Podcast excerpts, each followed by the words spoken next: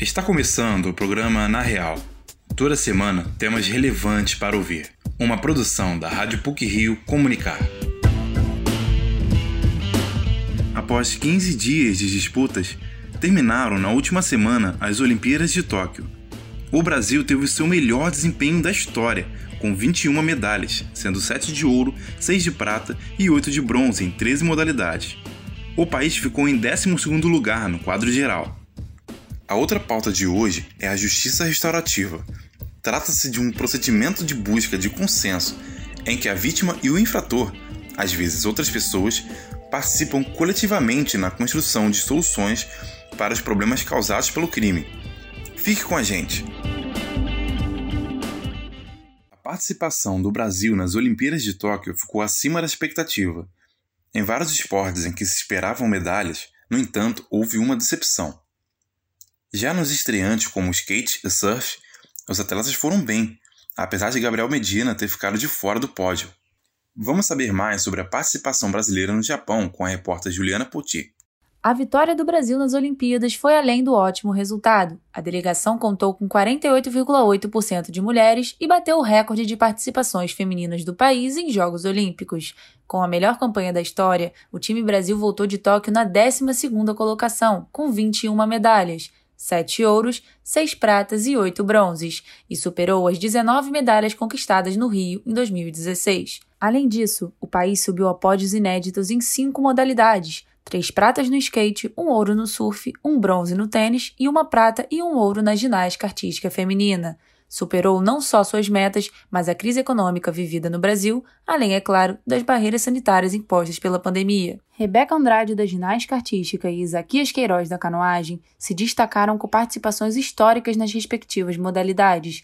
Rebeca conquistou as duas primeiras medalhas para a ginástica artística feminina do Brasil, e Isaquias subiu ao pódio pela quarta vez e conquistou o primeiro ouro olímpico na prova C1 mil metros. Durante as Olimpíadas, outro fator chamou a atenção do torcedor brasileiro a falta de investimento que a maioria das modalidades olímpicas recebem ao longo da preparação para os Jogos.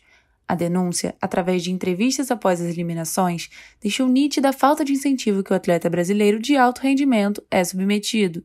Esse é o caso de Pedro Luiz Burman, que compete o revezamento 4x400 misto do atletismo. O esportista afirmou que paga do próprio bolso os gastos com a equipe interdisciplinar que o auxilia no preparo físico. Que muitas vezes a gente acaba um treinamento, volta para casa e aí, no meu caso, e o caso das pessoas que treinam comigo, né, temos que pagar de tudo, né? É do nosso bolso que sai o pagamento do fisioterapeuta, do massagista, de tudo. Então, às vezes, vale mais a pena não realizar o tratamento e fazer alguma coisa paliativa do que você investir todo o dinheiro que tu ganha para você ter uma, uma, um melhor rendimento. E se tivesse mais investimento, seria mais fácil a obtenção do resultado. Até as viagens para competições grandes seria mais, mais produtivo para um resultado melhor. Ao contrário do que os brasileiros podiam imaginar, a campanha dos Jogos reservou algumas decepções. Pela primeira vez desde que a modalidade estreou nas Olimpíadas, o vôlei de praia brasileiro, que levou quatro duplas ao Japão, incluindo as favoritas ao pódio, Agatha e Duda, passou ileso pelas disputas de medalha. No skate, a número um do ranking do street, Pamela Rosa, não chegou nem à final, e no surf, o multicampeão Gabriel Medina não correspondeu às expectativas e também voltou para casa sem medalha. Mas a maior frustração veio no vôlei de quadra masculino, Após quatro finais consecutivas, a seleção chegou às semifinais, perdeu para o Comitê Olímpico Russo e foi vencida pela Argentina na disputa do bronze.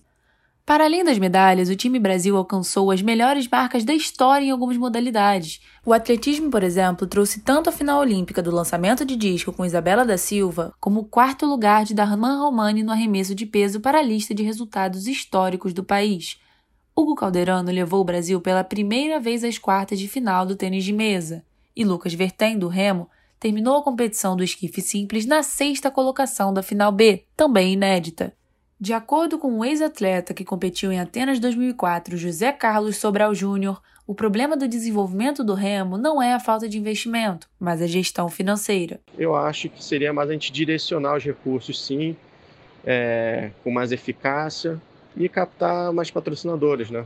Para que a gente possa dar uma tranquilidade para os atletas e que eles possam participar desse circuito europeu, ficando é, é, na Europa aí pelo menos uns quatro meses direto participando do circuito europeu para dar mais competitividade para o nosso time. Gente boa tem que estar com gente boa, então quanto mais tempo é, a gente tiver com o nosso time competindo em alto nível, vivenciando com alto nível, é, estando com os finalistas olímpicos ali, vivenciando no dia a dia, isso é, é uma oportunidade única. Então, assim, isso que eu acho que hoje seria a nossa maior carência nesse sentido, né? Outro ponto que chamou a atenção do público que acompanhou os jogos foi a importância do preparo emocional para os atletas.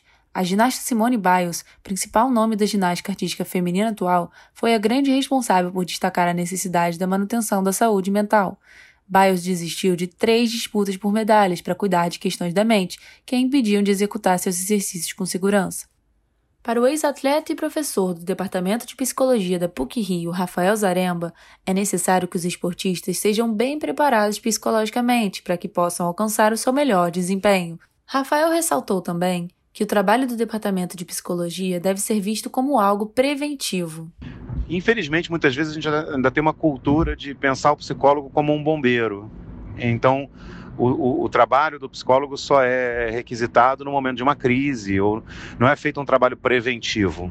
O ideal seria que houvesse uma mudança de mentalidade e que se entendesse o trabalho de psicologia, o trabalho de preparação psicológica, como um trabalho preventivo para evitar o incêndio, é, e não como um trabalho de bombeiro para apagar o incêndio na hora que ele já se instaurou. Além do resultado nas Olimpíadas, o Brasil tem a expectativa de um bom desempenho nos Jogos Paralímpicos.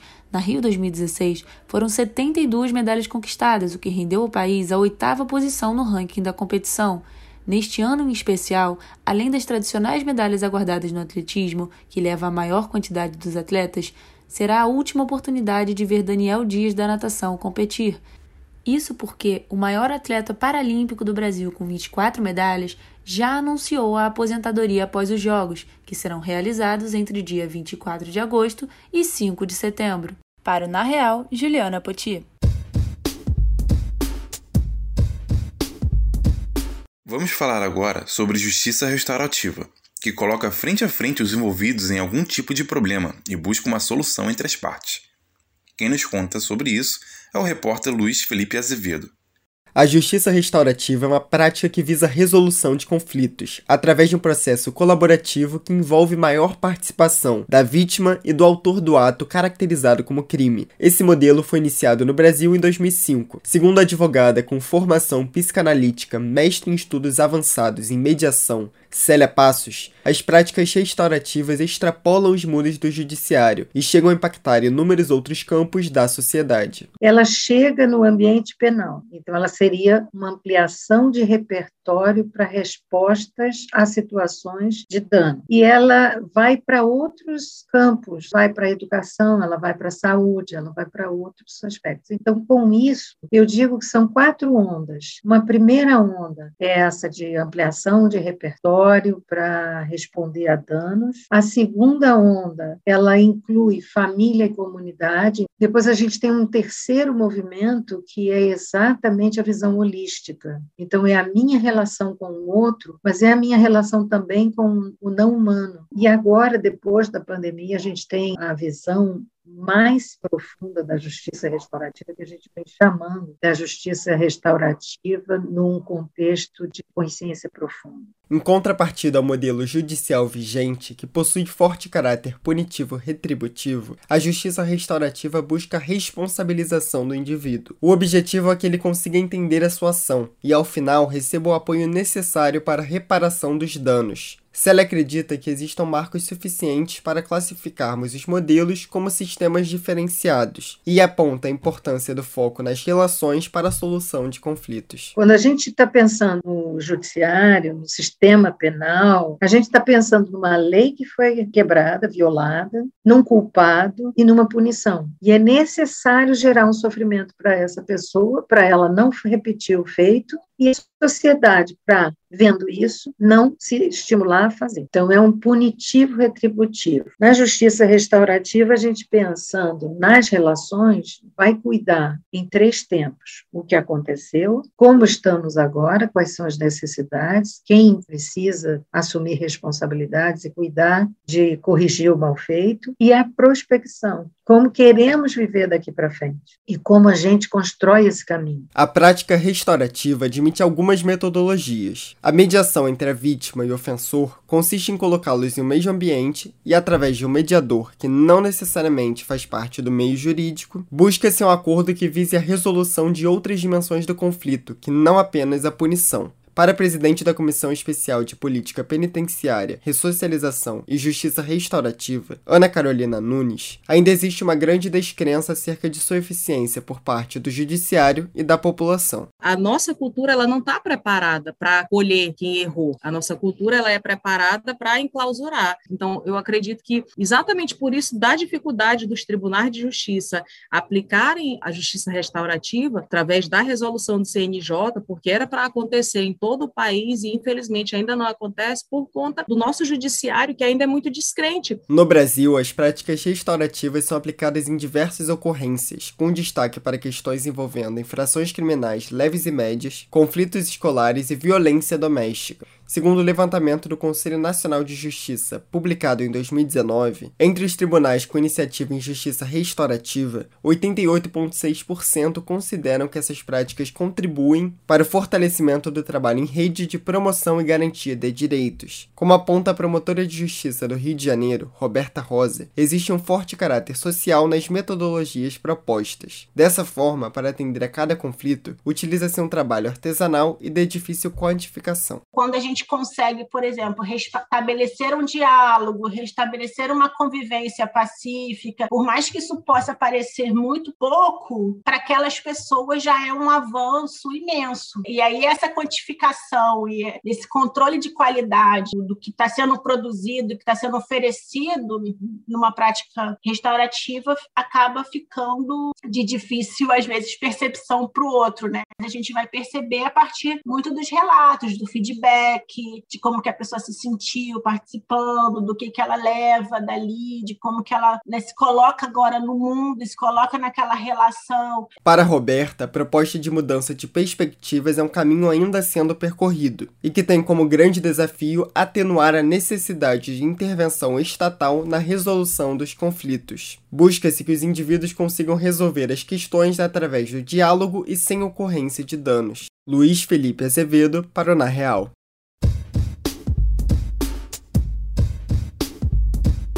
Para finalizar essa edição do Na Real, trazemos agora alguns assuntos relevantes da semana que foram ou serão destaque nas mídias eletrônica e impressa. Pílulas da semana.